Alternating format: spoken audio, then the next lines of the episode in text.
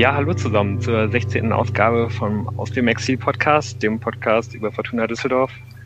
Und es hat etwas länger gedauert, aber wir sind heute mal wieder in der gewohnten Runde, alle vier hier zusammen. Und zwar einmal der Jan aus München. Hallo zusammen. Der Tim in Berlin. Guten Abend. Der Moritz in Köln-Ehrenfeld. Hallo. Ja, und ich äh, als einer von den beiden, die die letzten Wochen hier in, in noch in Mittelamerika äh, unterwegs waren, bin auch immer noch da, nämlich in, äh, in Nicaragua.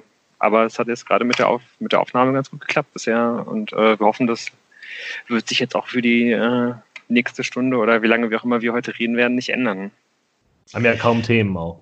Ja. Genau. ist ja nichts passiert. Ich muss schon mal sagen, ich vermisse dich schon so ein bisschen hier neben mir auf dem Sofa. äh, es ist schon ein bisschen einsam, dieses alleine aufnehmen. Ja, wem sagst du das? Ja, das ist auch ich kann ich das nachfühlen. Das Glas Rotwein, Rotwein kann dein Freund sein. Das fühlt sich, ich trinke gerade Kamillentee. Okay. ist doch ein bisschen kalt in Deutschland, ja? Ja, ungefähr 30 Grad weniger als äh, in Mittelamerika. Also mir wäre das jetzt persönlich viel zu warm, so einen Kamillentee zu trinken, kann ich euch sagen. Und Rotwein wahrscheinlich auch. ja. Ähm, ja, hat sich ja wirklich einiges getan, ne? seit wir äh, das letzte Mal alle vier zusammen waren. Und äh, ja, bei uns, aber vor allen Dingen auch bei der Fortuna. Und ja, ich meine, äh, Jan und Tim, ihr habt es ja letzte Woche schon so ein bisschen angedeutet, dass das vielleicht anstehen könnte. Aber die große News ist, äh, Friedhelm Funkel wurde entlassen. Und mit Uwe Rösler ist ein neuer Trainer da. Aber zum, zum vielleicht erstmal irgendwie nochmal im Rückblick auf Funkel zu sprechen zu kommen. Ähm, ja, wie, wie überrascht wart ihr, dass dann halt doch noch direkt nach dem, äh, nach dem letzten Spiel reagiert wurde, nach dem Leverkusen-Spiel und nicht irgendwie erst danach? Ja, also ich glaube, äh, jeder, der sagen würde, an diesem Mittwoch habe ich damit gerechnet, der würde lügen. Ähm, also äh, selbst äh, Friedhelm Funkel ist ja äh, laut Aussage im aktuellen Sportstudio ein bisschen verärgert darüber gewesen, dass nicht direkt am Montag man auf ihn zugekommen ist und gesagt hat, ähm, da könnte was folgen. Ähm, da es am Montag nicht passiert ist, habe ich gedacht, okay, ist durch und so haben wir auch äh, im äh, bis zu den nächsten Spielen. So haben wir auch im Podcast drüber geredet. Deshalb war ich an dem Mittwoch doch sehr überrascht. Und wie wir ja im letzten Podcast auch besprochen hatten, ähm, das Für und Wider haben wir ja da ein bisschen äh, analysiert und wir hatten halt niemanden auf dem Zettel, der jetzt direkt auf der Hand lag. Und ähm, von daher auch musste ich den Namen Rösler, ich hatte da irgendwie Manchester City, hat da irgendwie so in meinem Kopf schon noch geschellt, aber ansonsten musste ich da erstmal googeln, wer denn da jetzt unser neuer Trainer ist. Und deshalb, ich war sehr überrascht. Du durftest ja deine Shortlist nicht bis zu Ende bringen. Ich dachte, ja. vielleicht wäre der wäre wär bestimmt noch gekommen, oder? Ja, ja, möglich. Aber so lange ist er auch noch gar nicht frei. Ja. Ich meine, der Grund, warum ähm, wir ja vielleicht nicht damit gerechnet haben und auch irgendwie, klar, der Mittwoch-Team hat schon genannt, die die äh, Kommunikation des Vereines wies auch nicht unbedingt darauf hin. Mhm. Also äh, vorher nicht, vor dem, vor dem Leverkusen-Spiel nicht und auch danach hat ja ähm, Pfannenstiel gesagt, die Trainerfrage stellt sich für ihn nicht. Er hat dann am Mittwoch bei der Vorstellung von Uwe Rösler gesagt, ja, ja gut, direkt nach dem Spiel hat sie sich für mich auch nicht gestellt. Wir haben dann am Montag lange diskutiert und am Montag wurde ja auch wohl Uwe Rösler das erste Mal nach eigener Aussage kontaktiert. Dann am Dienstag äh, wie sich das für die Fortuna gehört, wurde der Trainer, den man entlassen will, erstmal zum Trainer des Jahres in Düsseldorf gekürt, ja. um am nächsten Tag freigestellt zu werden. Mhm. Äh, und eine halbe Stunde oder eine Stunde nachdem das zum ersten Mal raus war, kam dann ja auch die, direkt die Nachricht, äh, wir haben dann schon einen neuen Trainer. Und da war ich auch schon überrascht, weil ich dachte, okay, jetzt vielleicht irgendwie der, ne, das Co-Trainer-Team macht das oder zweite Mannschaft oder so, aber dass dann tatsächlich sofort dann ein ganz anderer Name ähm, fiel, mit dem man nicht gerechnet hatte. Das hat mich dann auch nochmal überrascht. Ja, erinnert irgendwie also ein sehr überraschungsvoller äh, ähm, ja, also ich finde, wie auch es erinnert irgendwie vor allem in dieser, in dieser Kurzfristigkeit, äh, in der da anscheinend Entscheidungen getroffen wurden, auch so ein bisschen an die Vertragsverlängerung mit Funkel. Ist ja auch äh, thematisch äh, verbunden irgendwie der, der, der Punkt. Also ich weiß nicht, ob man sich da wirklich super lange irgendwie Gedanken gemacht hat und wirklich auch zu einem guten Entscheidungsprozess irgendwie gekommen ist, oder? Also ich finde es wirklich, äh, ja, wirft auf jeden Fall noch ein weiteres Mal diese Saison kein besonders gute, gutes Licht auf die Entscheidungsträger im Verein. Ja, ich meine, der Funkel selber hat ja auch schon angedeutet, dass er das den Verantwortlichen nicht glaubt, dass äh, Rösler äh, erst nach seiner Entlassung quasi angesprochen wurde und so. Nee, das wurde er auch nicht. Er wurde ja an dem Montag angesprochen. Da war Funkel ja noch Trainer zwei Tage. Mhm. Also, ähm, das ist jetzt auch nicht total überraschend, richtig fein ist es auch nicht, aber ähm, ich, ich glaube, diese Verlängerung von Funkel, da lagen ja mehrere Gründe hinter. Ähm, da hatte sich Röttgermann aus dem Fenster gehängt. Man konnte quasi nicht unbedingt ihn nicht verlängern, ohne dass halt die, die Vereinsführung nochmal zum wievielten Male diese Saison schon das Gesicht verliert. Dann hat man ihn verlängert und jetzt sagt man ja, ja, nur für die erste Liga. Aber witzig ist ja, ich glaube, wenn Rösler es schafft, die Fortuna in der ersten Liga zu halten, und dann äh, die Fortuna bis dahin keine Übereinkunft äh, für eine Vertragsauflösung hat, dann bekommt Friedhelm Funkel nächste Saison in der ersten Liga, sollte es die Fortuna schaffen, 500.000 Euro bezahlt. So ja, die aus. hat er sich verdient. Hat er sich verdient. Äh, da, den soll er, das soll der Röttgermann sich von seinem Gehalt äh, abknapsen. Also. Ja, also ich will jetzt gar nicht Friedhelm Funkel vorwerfen, sondern du. Ja. Ne, so ist es halt, aber das ist halt schon ein bisschen, bisschen, bisschen eigen. Ja. ja. Aber dazu muss es jetzt ja auch erstmal kommen. Ne? Also, dazu äh, muss es erstmal kommen, ja. da, so muss ja, da muss ja noch einiges passieren für, damit, äh, damit das wirklich eintritt. Aber ja, ich glaube schon, dass du, dass du recht hast. Genauso wird das letztendlich dann irgendwie rechtlich aussehen. Ja, und es ist ja auch äh, bemerkenswert, dass Friedhelm Funkel halt entlassen wurde. Aber Kleine und Bellinghausen, ich denke mal, an den wird man jetzt festhalten. Und ähm, da muss ich sagen, ähm, aus gut unterrichteten Quellen habe ich da am Samstag noch so ein paar Sachen gehört. Ähm, wenn die denn wirklich stimmen sollten, dann ist das auch kein Wunder, dass äh, äh, Bellinghausen und Kleine ähm, weiterhin vom Verein beschäftigt werden. Ähm, und zwar habe ich da mit jemandem gesprochen, der da so ein bisschen in die Vereinsführung ähm, Kontakte hat und mir gesagt hat, es sei wohl so gewesen, na, dass nach dem Spiel gegen Paderborn, also vor dem Spiel gegen Paderborn wohl Kleine und äh, Bellinghausen offensiver hätten spielen lassen wollen als Funkel und sich am Ende Funkel in seiner Gangart durchgesetzt hat. Das Ergebnis kennen wir alle und äh, daraufhin wohl der versammelte Mannschaftsrat ähm, bei Röttgermann vorstellig wollt, wurde und ja, im Prinzip äh, die Zusammenarbeit mit Friedhelm Funkel nicht fortsetzen wollte. Aha. Und ähm, das wäre dann eine relativ lange Sitzung geworden. Ich meine, das Derby stand bevor und man hat es erstmal weitergeführt. Wenn das alles so stimmt, das wäre natürlich der Hammer. Ja, das ist natürlich ein Ding. Hm. Na, ich meine, puh, ja, das ist, aber gut, warum sollte das, ja, es ist, ist möglich, dass das so gewesen ist. Ne? Ja. Also, ich kann mir gut vorstellen, dass die Mannschaft äh, ähnlich wie ja auch wir sich gefragt hat, wie sollen wir eigentlich diese Tore schießen? ähm, und sich dann überlegt hat, ja, vielleicht mit einer offensiveren Aufstellung. Ähm, ja.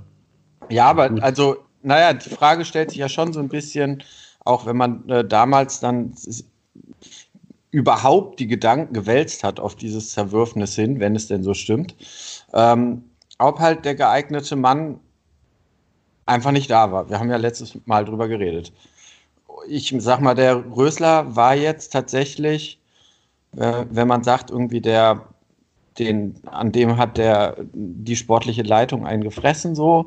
Das ist der Trainer für die Zukunft. Der war ja tatsächlich, äh, wenn mich nicht alles äh, täuscht und ich richtig recherchiert habe, noch bis Ende äh, Dezember bei Malmö Trainer. Das wirft ja auch so ein, so ein bisschen so ein komisches Bild auf den auf die Vertragsverlängerung. Ähm, ich denke mal, dann hat, wenn das alles so stimmt, wie ich es gehört habe, hat man mit Sicherheit auch mit dem Gedanken äh, gespielt nach dem Paderborn-Spiel, ja, wir setzen das jetzt mal bis zur Winterpause weiter fort mit Friedhelm Funkel und dann gucken wir mal, wie viele Punkte wir noch holen. Mhm. Und da kam einem halt so ein bisschen das 2 zu 1 vielleicht sogar in die Quere ähm, von gegen Union. Gegen du? Union, mhm. ja. Mhm. Ja, ich meine, ich, ich ordne das nochmal ein, dieses Paderborn-Spiel in der Hinrunde, es war neunter Spieltag. Mhm. Davor hatte gerade die Fortuna 1 nur gegen Mainz gewonnen. Ähm, das Spiel war ja 45 Minuten lang einer mehr, viele Flankerei ja, ja. und am ja, Ende macht Hennings dann dieses Tor. Die Woche, Woche davor war dieses unsägliche Spiel in Berlin. Ja. ähm, und nach dem Paderborn-Spiel kamen dann äh, die Siege gegen Aue im Pokal und gegen Köln äh, im Derby und gefolgt von dem 3-3 gegen Schalke. Und danach ging es ja so ein bisschen runter gegen ja. die größeren Vereine. Mhm. Ähm, aber ja, ich meine, das ist schon. Kann man schon fast eigentlich aber von einer guten Phase sprechen, oder? In der Saison. Ja, nee, weiß nee. ich nicht. Nee, ja, aber Phase hat die Fortuna halt nicht. Also defensiv stimmte das halt. Also, also ich glaube, ich kann. Verein, glaube ich, geht es auch, ja. auch ja, sorry, äh, Verein geht es auch, glaube ich, irgendwie auch um, um den ganzen Vorlauf. Ne? Also ich glaube, es geht ich, ähm, bestimmt halt, also diese, ähm, diese Überlegungen der Mannschaft ähm, kommen bestimmt noch einfach dadurch, dass man einfach diese ganzen 1 zu 0 Siege vorher weggeworfen hat. Ich weiß nicht, ob ihr euch noch erinnert, das waren ja. bestimmt mindestens ja, ja. fünf. Also man ist, man ist, glaube ich, fünf oder sechs Mal irgendwie 1 zu 0 in Führung gegangen nach dem Auftaktsieg gegen, gegen Werder Bremen. Man hat, Wir haben da, glaube ich, auch jedes Mal, jede Woche hier im Podcast irgendwie drüber gesprochen, muss es sein, dass man halt danach so super vorsichtig agiert und man hat wirklich einfach alle diese Spiele halt irgendwie dann noch verloren. Das war genau jetzt in dieser Phase, die wir jetzt in der Rückrunde haben, eben in der Hinrunde. Es gab ein 1-1 gegen Wolfsburg. Ja, genau. Aber, ja, es gab, aber es gab man hat, 1 ja. gegen Wolfsburg mittendrin. Aber ähm, ja, also da, da hat man einfach gesehen, dass halt, dass halt Funkel der, der Mannschaft halt einfach offensiv überhaupt nichts zutraut. Und ähm, ja, ich glaube, da ist dann wirklich, wie auch gerade diese Aufstellung gegen, gegen Paderborn halt auch symptomatisch gewesen. Also ich denke mal, ähm, sowohl wegen meiner Quelle als auch äh, es passt. Es, ich könnte es mir vorstellen.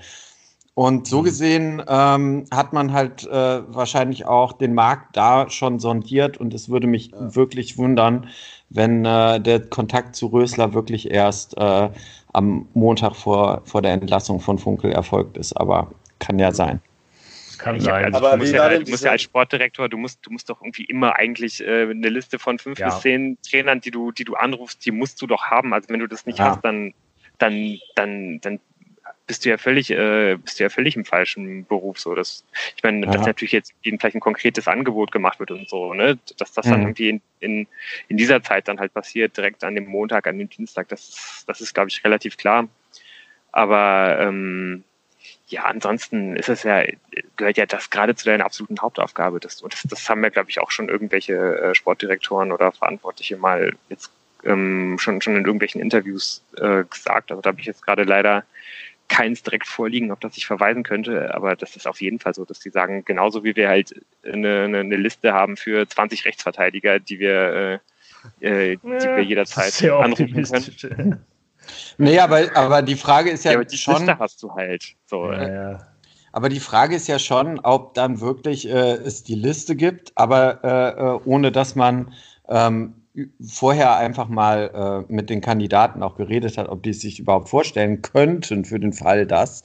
Weil es ist ja sonst schon auch so ein ziemliches, ja, ich meine, klar, bei ihm äh, der hat ja auch direkt in seiner ersten Pressekonferenz gesagt, war es auch klar, der hat wahrscheinlich, Rösler hat immer davon geträumt, wahrscheinlich mal Bundesliga-Trainer zu sein und wahrscheinlich hätte, konnte sich das äh, Lutz Pfannstiel auch denken, aber ja. ja ich habe wahrscheinlich läuft sowas dann irgendwie relativ aber informell. Warum ist der also, Malmö, das, hat da, also irgendwie, dass halt irgendwie ein Fahnenstil jetzt vielleicht nicht unbedingt einem, einem Rösler irgendwie im, im November schon schreibt, du kannst dir, kannst du dir das vorstellen, bei uns zu arbeiten, wenn es bei uns schlechter läuft. Aber dass er eben vielleicht irgendwie schreibt, ah, ich verfolge deine Arbeit schon relativ ja, lange. Genau so. Du hast ja schon genau da, so. äh, ja. schon relativ äh, gut hier und da gearbeitet und jetzt ja. gerade in Malmö. So, ich schaue auf jeden Fall immer drauf, wie es bei dir läuft. Ich bin da immer sehr angetan. So, liebe Grüße. Ja. Oder man fragt halt beim Berater. Dein Lutz. Dein Lutz. Love Lutz. ja, richtig. Also das, das da gibt es auch Wege, ja. Hm, ja. Ich finde aber interessanter ist nochmal, äh, sollten wir nochmal auf den Zeitpunkt der Entlassung, also nach dem Leverkusen-Spiel.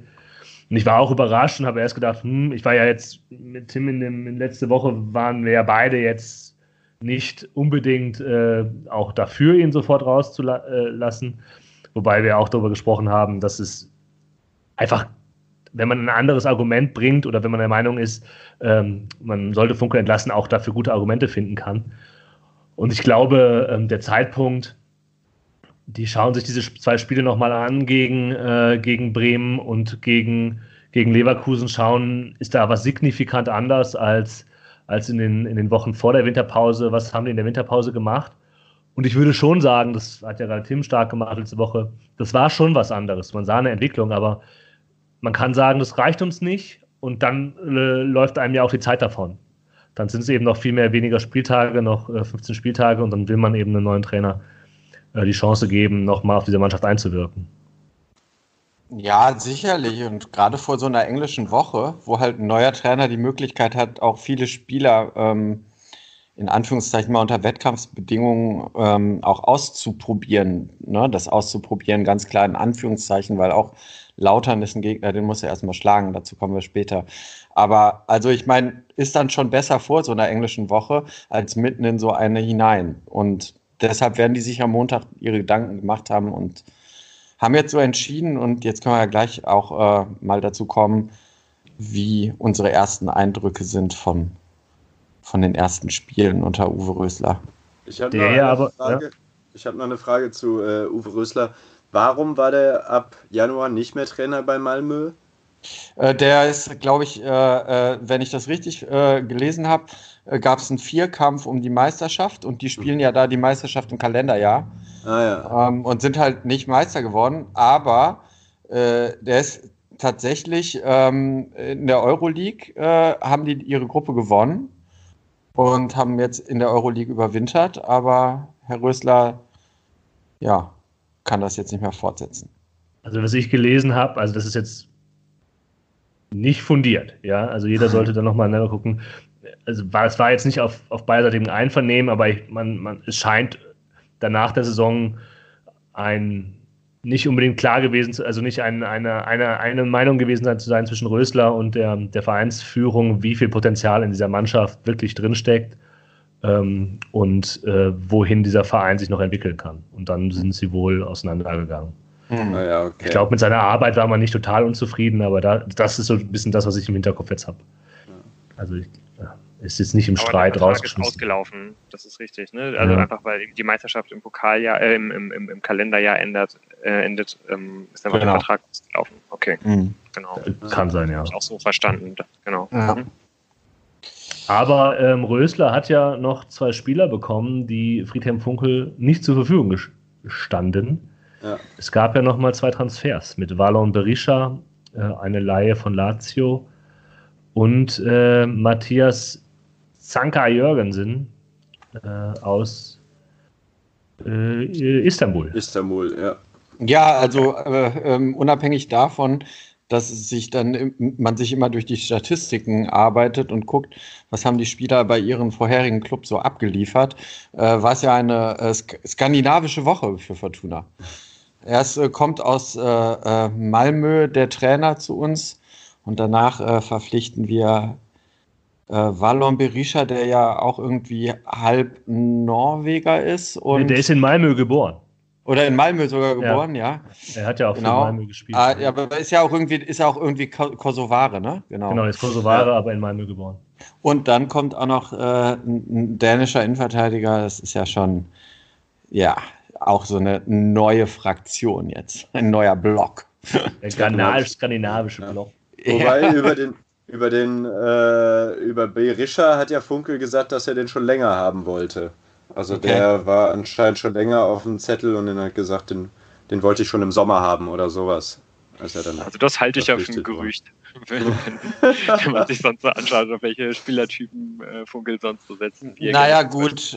Also wieder meine gut unterrichtete Quelle. Am Berisha ist man wohl seit Dezember dran. Ah ja, oder im Winter, in der Winter. Ja. Das kann natürlich sein. Mhm. Aber was sagt ja, ihr zu den gesagt, den wollte ich schon länger haben. Ja. Ja, erstmal würde ich sagen, überragend.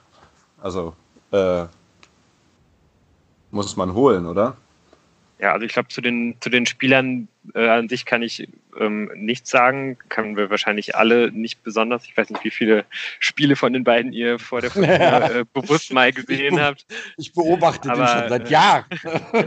ja. Genau. Tim wollte nee, den auch schon im Sommer haben.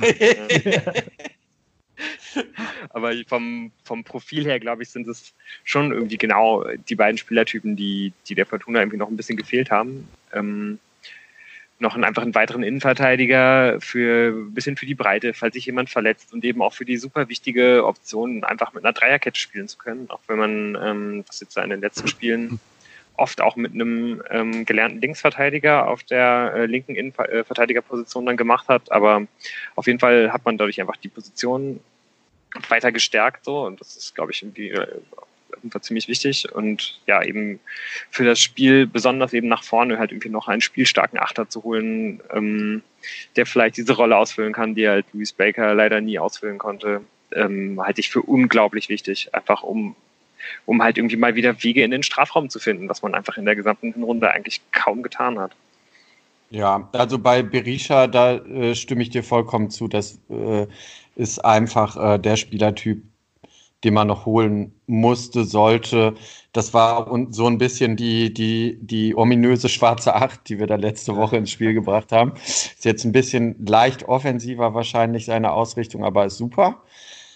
Dass sie noch einen Innenverteidiger geholt haben, hat mich wirklich gewundert, weil ich erst gedacht habe, okay, das heißt, dass Bormund noch geht. Und Bormund ist weiterhin unter Vertrag. Ähm, ich bin gespannt, wie viele Minuten Robin Bormund in der Rückrunde noch spielen wird. Nicht so viele. Aber ich, also, was heißt verwundert? Es hat mich verwundert, weil halt vorher nicht das große Thema war.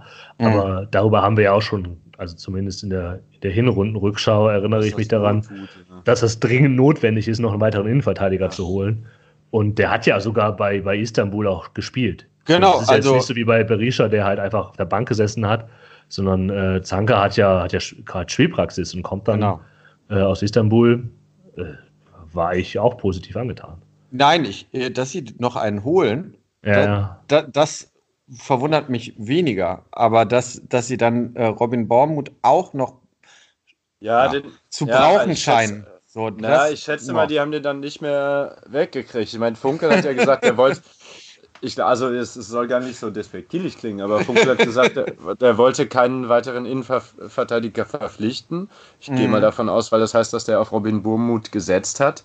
Mhm. Und äh, die Vereinsführung hat dem Rösler an die Hand gegeben, wir können auch versuchen, noch einen Innenverteidiger zu holen. Und er gesagt, ja bitte.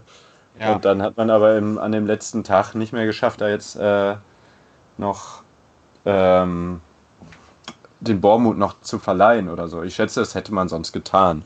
Aber damit ist doch der Klassenhalt für die zweite jetzt gesichert. Da spielt da Davor, also, Davor Lovren, Robin Bormuth. Ähm. Lovren ist äh, verliehen, der ist nicht mehr äh, bei Ach, ach, ach. Ja. ja. gut, dann macht der Schinter Appelkamp Preis das schon. Ja.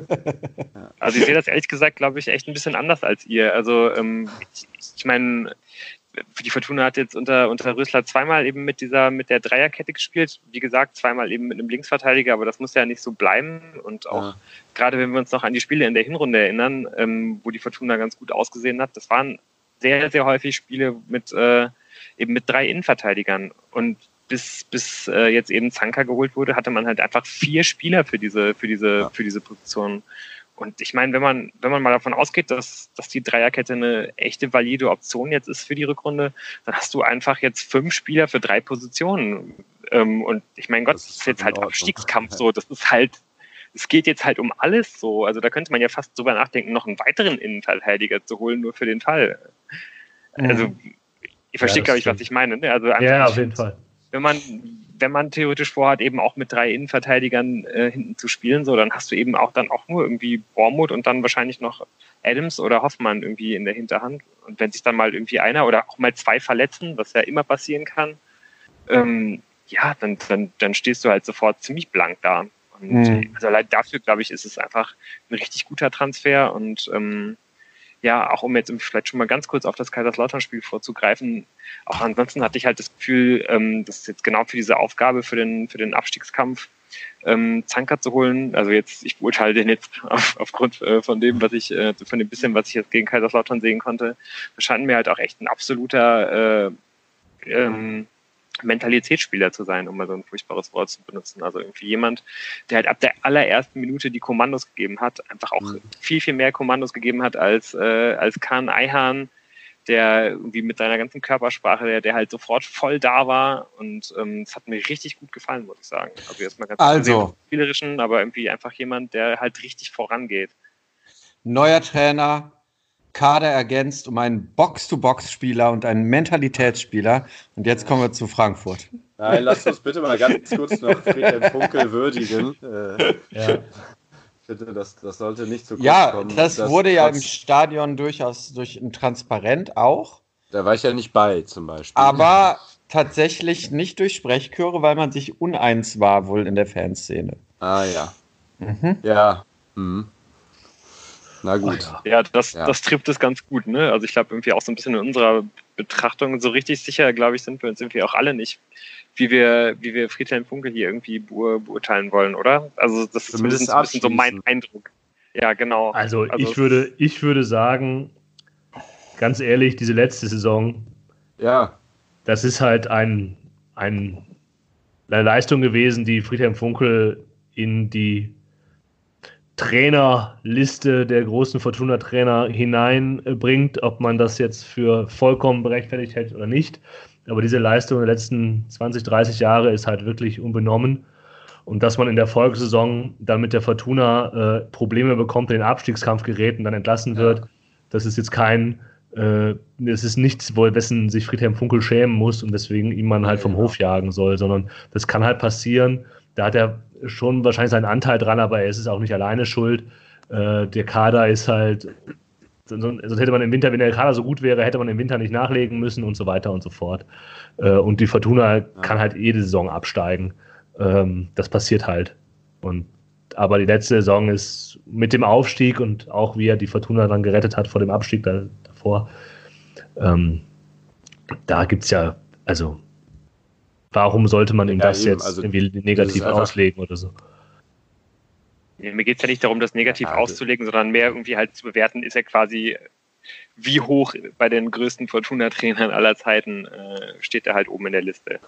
Weil ähm, ich glaube, im, im, Sommer hatte man schon das Gefühl, Funkel ist der Verein. So, also da, da, da stand er halt einfach echt über allem und ähm, ja, weil der Verein es ihn halt auch gegeben hat, ne? Durch Natürlich. die Schäfer-Aktion. Absolut. Absolut. Ja. Und ja, aber halt auch einfach so ein bisschen einfach gegeben, natürlich dadurch, dass er einfach eben diese, diese riesige Saison gespielt hat. Ne? Eben plus dazu vorher die Fortuna vom Abstieg in, der, in, in, ja. in, die dritte Liga gerettet hat, dann mit der Fortuna aufgestiegen ist und so weiter und so fort. Ja. So, ne? Und ähm, ja, also ich würde jetzt auch nicht sagen, dass da irgendwas Negatives jetzt deswegen an Funkel hängen bleibt, aber ähm, man hatte einfach jetzt bis zum, bis zum Sommer das Gefühl, Funkel macht keine Fehler und egal, was man denkt und wie und, und, und egal, äh, wie komisch einem die, die Maßnahmen von Funkel manchmal vorkommen, so letztendlich hat und die Aufstellung immer mit ja. allem, mit allem Recht behalten. Immer so. Und das war jetzt einfach ja. in, der, in der Hinrunde das erste Mal eben nicht der Fall. Also ich muss auch ganz ehrlich sagen, ich war sehr erstaunt davon, ähm, dass es nur bei diesem Transparent im Stadion geblieben ist, weil ich finde, diesem ähm, Trainer hat dieser Verein so viel zu verdanken. Also was ähm, einfach in den letzten Jahren durch die konstante Arbeit von Friedhelm Funkel passiert ist, das, das, das kann man gar nicht groß hoch genug hängen. Und ich meine, dass ich irgendwie hier auf neutralem Grund, äh, in Anführungszeichen, oder im Exil ne, ähm, auf äh, äh, großartige Spiele von Fortuna Düsseldorf angesprochen werde. Ähm, ja, wie oft ist mir das bitte passiert? Ja, ja. also ich meine, ich habe auch äh, jahrelang in Münster gelebt und äh, das ist, äh, äh, da, da, ist es mir auch nicht passiert.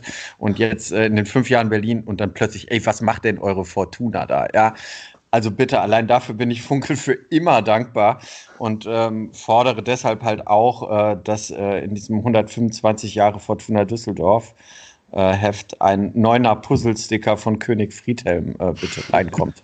ja. Völlig zu Recht. Völlig Ja. zu Recht. Gut. Ja. Spiel 1 nach Friedhelm. Friedhelm, eins nach Friedhelm, ja. Wo habt ihr denn das Spiel geschaut? Ja, ich war im Stadion und äh, hatte gehofft, äh, äh, und hatte mich erinnert an das äh, Spiel 1 von Friedhelm. Da war ich auch im Stadion. Ähm, und hatte jetzt gedacht, ah, heute spielen wir Sekt oder Selters und äh, dann die Aufstellung war ja schon mal so ein bisschen offensiver. Also ich war im Stadion, aber wir können gleich zur Aufstellung kommen, wenn ihr gesagt habt, wo ihr geguckt habt. Oder ging das überhaupt in Südamerika gut? Nee, also wir, äh, ich kann jetzt da für uns beide sprechen, da wir beide hier auch am selben Ort waren. Äh, wir haben es halt leider nicht geschafft, das Spiel zu schauen. Also es ist halt wirklich sehr, sehr schwierig irgendwie äh, und bin auch mal gespannt, wie, wie mir das in den nächsten Wochen gelingen wird, ob äh, die, die Fortuna vielleicht irgendwie mal auch live zu verfolgen, aber gegen Frankfurt hat es leider überhaupt nicht geklappt. Ja, Tim und ich, wir haben uns ja die Klinke in die Hand gegeben in Berlin. Ähm, er fuhr nach Düsseldorf, ich fuhr nach Berlin. Wir haben dann in der Casa Tim genächtigt äh, und dann in Berlin äh, dem wackeligen Sky Go äh, äh, ähm, das Spiel verfolgt. Ja. Ja, und dann die Aufstellung habt ihr alle zur Kenntnis genommen und eure ersten Eindrücke? Also mir war Also anfangs nicht klar, dass es eine Dreierkette wird. Ich habe gedacht, was, also okay, was macht der eigentlich anders als, als Funkel? So, das, äh, er hat schon was anderes gemacht auch vorne rum, aber dann wurde es klarer, was, dass da eine größere Umstellung hintersteckt.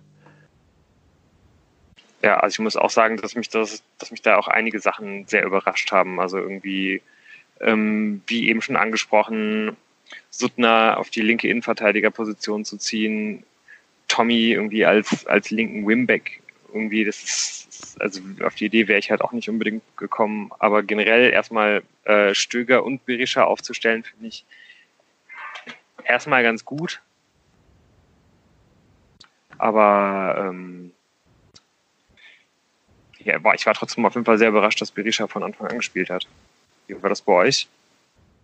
Ja, also ich habe mir so gedacht, äh, der muss ja ordentlich Eindruck gemacht haben bei seinem ersten Training oder die anderen dann doch nicht so einen großen Eindruck, wie es ähm, wenig Eindruck. Uwe Rösler immer in seinen ersten Interviews beteuert hat. Ähm, ich war auch mega überrascht, dass er direkt gespielt hat, aber nachdem man dem Jungen dann seine, was war das, 77 Minuten oder ich weiß nicht, wie lange er gespielt hat, zugeguckt hat, durchaus guter Einstand.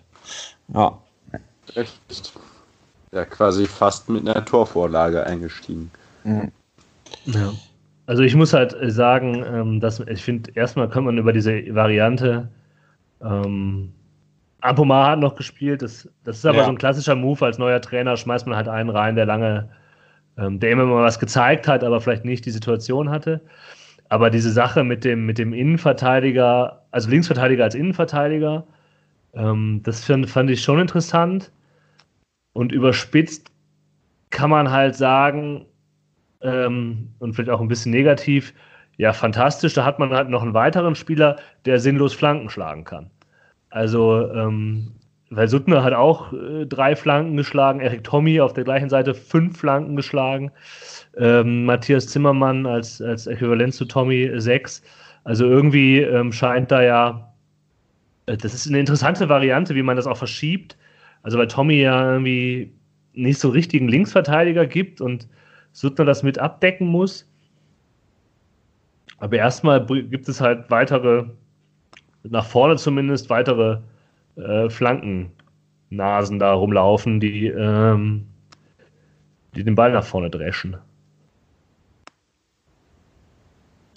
Ja, wie hat das denn überhaupt äh, generell mit dem Ballvortrag geklappt? Das äh, wäre jetzt eigentlich mal so meine erste Frage an euch, die das Spiel gesehen haben.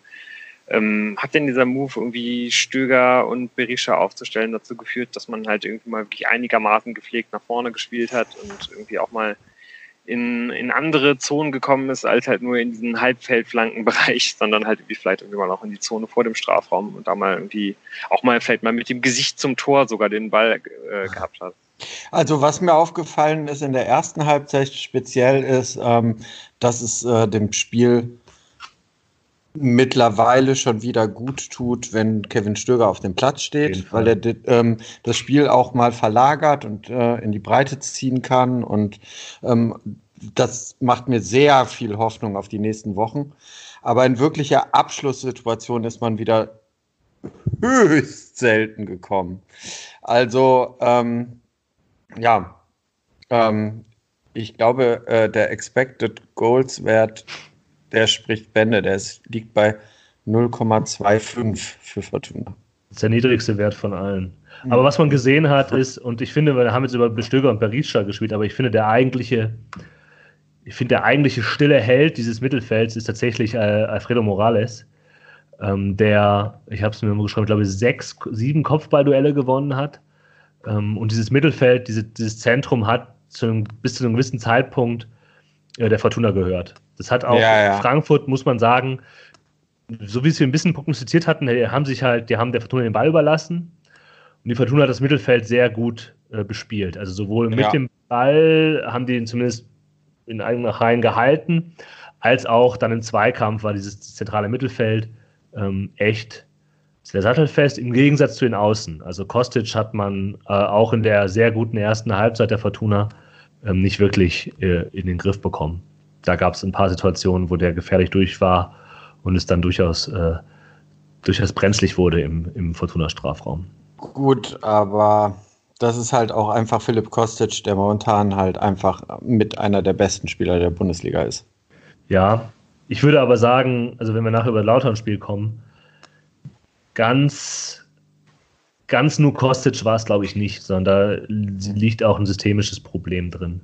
Aber ähm, das ist halt, das war halt ein Spiel, wo man gedacht hat, krass, die Fortuna ist halt wirklich gut, kann hier bis zu einem bisschen Punkt das Spiel bestimmen, aber trotzdem, wie Tim es sagte, also Torchancen und nach vorne Tore, Chancen kreieren. Es gab nur einen, es gibt immer so eine Statistik, äh, diesen Namen vergessen, äh, Pässe in den letzten 20 Yards oder so vor dem äh, vor dem gegnerischen Tor hat die Fortuna einen einzigen Pass gespielt. Also in dieser gefährlichen Zone, wo es halt, ähm, wo es halt dann darum geht, ne, da ist sie wieder halt gar nicht reingekommen. Also da hat, klar, also ich will nicht sagen, das hat Uwe Rösler nicht hingekommen, der war gerade mal zwei Tage Trainer so, äh, aber das war natürlich äh, kein Unterschied zu den Spielen vorher. Aber was extrem auffällig war, und das hat man vielleicht auf dem Fernsehbild nicht so stark gesehen wie im Stadion, ist, ähm, dass der Rösler die ganze Zeit an der Rande seiner Coaching-Zone stand und äh, Kontakt zu Spielern, die in der Nähe waren, aufgenommen hat und denen noch gesagt hat, äh, wie er es anders haben will. Also er hat sehr aktiv gecoacht. Das äh, mhm. war sehr auffällig für mich und ähm, das heißt, er hat da auch das als erweiterte Trainingseinheit fast ja. schon gesehen. Und das ist erstmal sehr positiv. Und so generell, wenn man es hört, also klar, keine Abschlüsse, aber so generell klang das ja alles eigentlich nach einem ganz guten Auftritt so. Also selbst in der Zusammenfassung kommt äh, am Ende der, der Moderator, Kommentator zum Schluss, es wäre ein verdienter Sieg gewesen. Ja. Ja, ohne Zweifel. Also, weil Frankfurt wirklich schlecht war. Genau. Die hatten ja. gar keine Idee außer Kostic. Ja. Ähm, und die Fortuna eigentlich eben in den Mittelfeld halt das sehr gut gemacht hat und ähm, das gut kontrolliert hat, aber halt nach vorne nicht. Aber am Pomar hat man gesehen, was er halt kann, wie man das immer gesehen hat, aber auch, auch wieder viele nicht so gute Entscheidungen im, im Tempo. So, wenn er halt da das Tempo hat und auf den Gegner zuläuft, dann macht er halt noch viele äh, Dinger, die nicht clever sind. Dann sieht er den Mitspieler nicht ähm, und äh, also in Kaiserslautern war das komplett anders, aber jetzt ah. mal, wenn man auf die erste Liga schaut, ähm, war das zum Teil sehr frustrierend. Also man sah immer, boah, der, das, der kann der der Mannschaft was geben. Und dann ist es aber nie, ist es sehr, sehr schnell geplatzt. Aber ja, mit Berisha und Stöger, das kann ja. schon was werden. Ja, und vor allem, man muss halt auch einfach sehen, okay, der Freistoß, der dann am Ende reinfällt, über den brauchen wir auch gar nicht lange reden, das ist natürlich da ganz unglücklich abgefälscht, so, dass er überhaupt ins Tor geht. Aber ja, also davor, das war ja eine wirklich Zentimeterentscheidung und äh, im Stadion konnte man das natürlich überhaupt nicht beurteilen, ob da ähm, Ampoma abseits steht und ein sehr schöner Ball auch von Berisha. Ja, und dann steht es halt 2-0 und das wäre auch irgendwie in der zweiten Halbzeit hat Fortuna halt einfach nochmal mehr probiert mit ihren bisher noch spielerisch begrenzten Mitteln, würde ich sagen. Aber man hat gesehen, irgendwie, da, die wollten halt mehr mit Seitenwechsel die Mannschaft auseinanderziehen, die Abwehr auseinanderziehen und haben halt mehr agiert als reagiert, wo Ach. ich halt dann sage, irgendwie, hey, das wäre schon verdienter Sieg gewesen, aber es war jetzt noch nicht so, dass man sagt, das ist eine andere Mannschaft. Natürlich nicht. Wie soll das sein nach zwei Tagen? Hm. Wie hat es denn eigentlich gegen den Ball funktioniert? Also ähm, wie eben schon auch so ein bisschen angesprochen, so wenn ich mir die, wenn ich mir dann einfach so die Formation anschaue, dann wäre halt mein, mein erstes, mein, mein erstes großes Bedenken halt, was ist denn mit der linken Abwehrseite? Die war ja sowieso eigentlich ähm, schon die ganze Hinrunde immer so ein bisschen das Sorgenkind, mal weniger, mal stärker. Und ähm, da jetzt mit ähm, dem Pärchen Suttner auf der linken Innenverteidigerposition, Tommy als, äh, als Wingback und dann halt irgendwie noch, ich glaube, war es dann Berisha, der halt die, die, äh, die linke Acht gespielt hat. Mhm. Ja. Puh, das, also einfach dann irgendwie als direkt neu reingeschmissener Spieler äh, hätte ich zumindest erstmal so ein bisschen Bedenken, wie gut es halt funktioniert. Ähm, natürlich ganz gut, dass dann auf der Seite ähm, nicht Philipp äh, Kostic angegriffen hat, sondern ähm, er möge es mir äh, verzeihen, Timothy Chandler. sein, ja. nur Timothy Chandler, ähm, der einfach gerade nicht dieselbe Klasse besitzt und halt dann auch noch ähm, Gut, Danny da Costa ist natürlich auch ein ziemlich guter Ex-Verteidiger, aber die haben eben, glaube ich, nicht die, nicht diese krasse offensive Durchschlagskraft, die, die, die ein Kostic hat. Wie gut hat das denn, wie hat das denn funktioniert? Haben die ihre ja. Seite zubekommen? Na, ich würde ich würd, ich würd halt äh, dir da beipflichten, dass ich Bedenken habe, wenn da mal ein Kracher gegen die steht. Klar, das muss ich noch finden. Oder halt ein durchschnittlicher Drittligastürmer von Kaiserslautern. Okay, dazu also da hat, gleich, ja, ja, aber ja, da, da hat man gesehen, schon gesehen, ja, was passieren kann. So. ähm,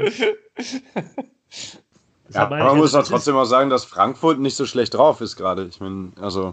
Ja, aber nee, ich finde diese Spiele, also. die die gespielt haben, ähm, das, da haben die ja gegen, also das Spiel gegen, gegen Hoffenheim, da war Hoffenheim sehr schlecht und gegen Leipzig, also diese Siege, die sie jetzt hatten, vor, bevor die zur Fortuna, mhm. das war nicht, das war nicht total souverän. Also das war nicht, äh, dass die, Frankfurter jetzt eine gute Phase haben und ähm, die Fortuna das gestoppt hat, sondern die, die Probleme, die man gegen Düsseldorf gesehen hat bei Frankfurt, ähm, die hat man, glaube ich, schon da vorne vorher auch gesehen.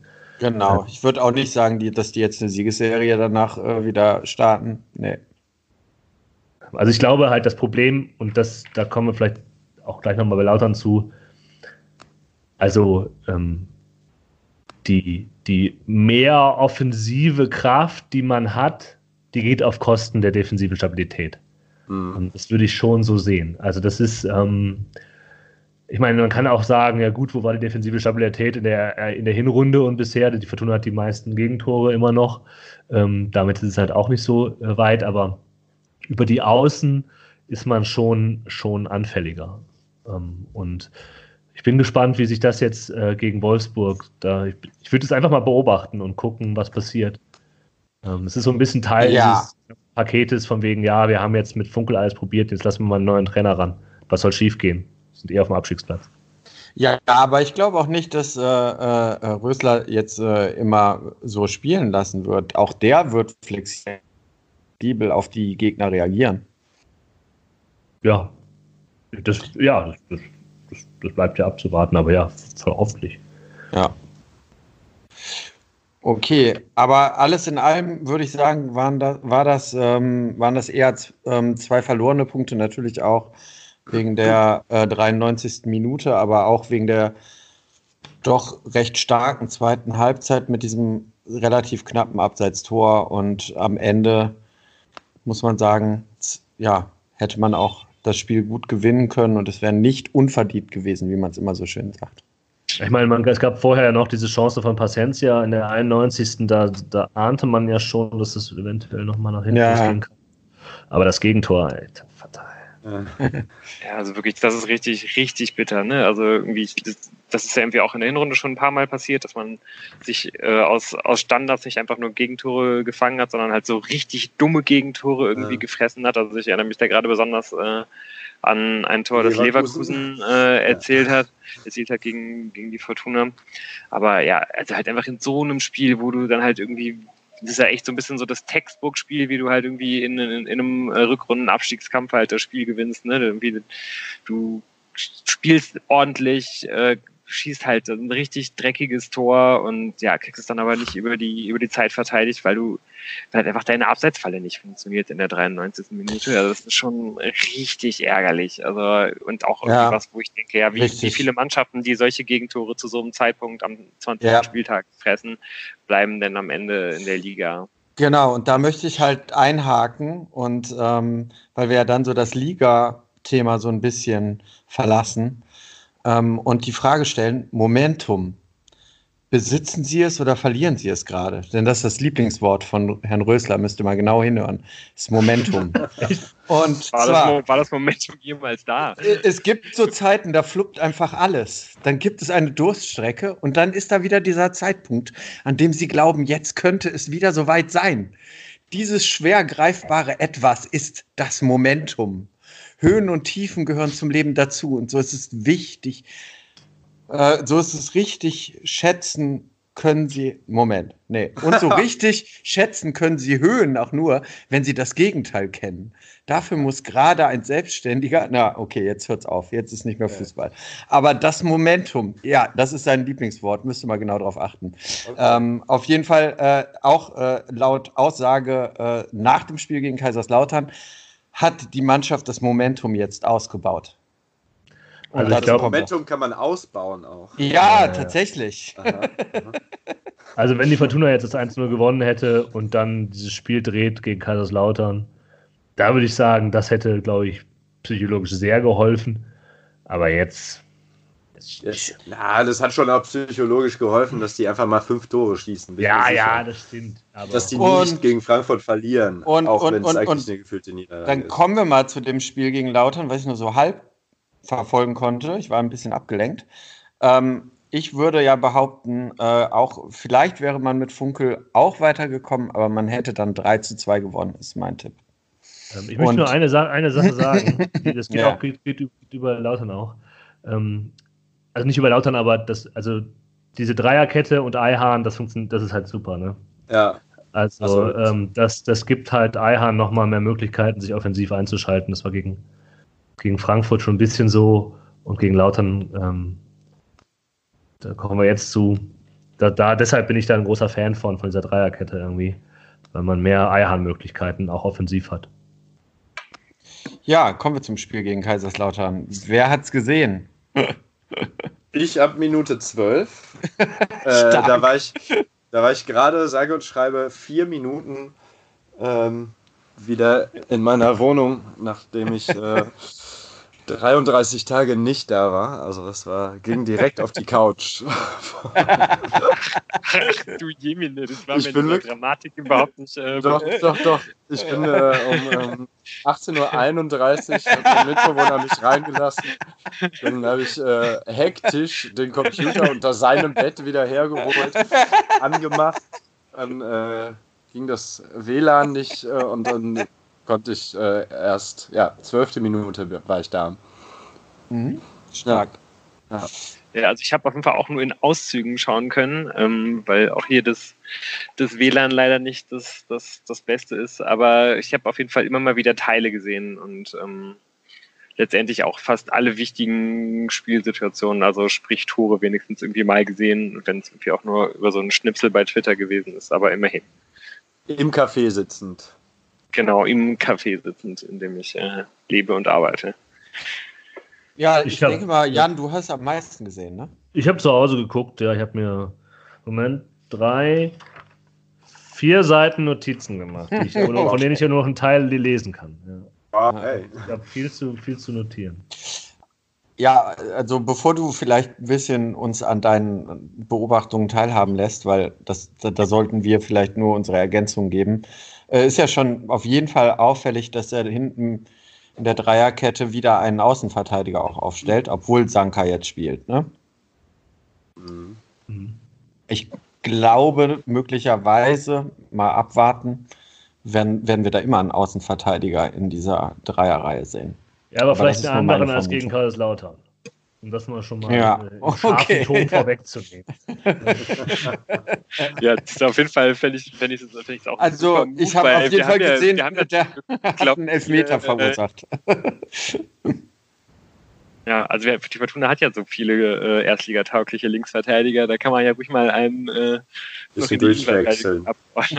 genau. Ja, also anders war ja, also Gieselmann spielt für Suttner, Sobotka kommt rein, spielt für Stöger erstmal. Ja. Barkok für Berisha, dem, der wahrscheinlich einfach Muskelkater hatte. Äh, und ansonsten war es so wie gegen, äh, gegen, gegen Frankfurt. Und es ging auch ganz gut los. Sanka, hast du schon gesagt? Das habe ich nicht gesagt, doch Sanka spielte den zentralen Innenverteidiger. Vielleicht ja. auch deswegen äh, mit den vielen, äh, vielen Zeichen an, und der Mentalität, weil er eben, ja. weil er eben den zentraleren Posten hatte. Mhm. Die Abseitsstellung immer ansagen musste. Ähm, und ja, was soll ich jetzt einfach Lust reden oder? Ja, deine, also ich habe die Tore halt vor allem gesehen. Also die ersten Minuten, ähm, da die ersten zehn Minuten waren schon sehr gut. Da muss man aber auch sagen, dass Lautern denen gerade im Mittelfeld ordentlich äh, Platz gegeben hat. Also Morales konnte da eigentlich schalten und walten. Der war sehr, sehr auffällig. Ich fand ihn gegen, gegen Frankfurt schon äh, irgendwie gut. Ja, war und ich, auch. Ich fand auch diese Achterposition, ähm, das hat mir gegen Leverkusen mit ihm schon zeitweise ganz gut gefallen. Also noch unter Funkel das, das liegt ihm irgendwie und vor allem, wenn er dann halt nicht schnelle Spieler auf dem Fuß hat, äh, direkt, die ihm dann das Leben schwer machen, kann er auch noch den einen oder anderen Pass anbringen. Und dann kommt halt dieses Tor, das ihr auch gesehen habt, ein bisschen glücklich, dass Zimmermann den da irgendwie reinbringt und dann äh, spektakulär, wie Ampomar das dann äh, macht und den mitnimmt. Aber auch geiler Pass von äh, Hennings auf Zimmermann, muss man sagen. Ja.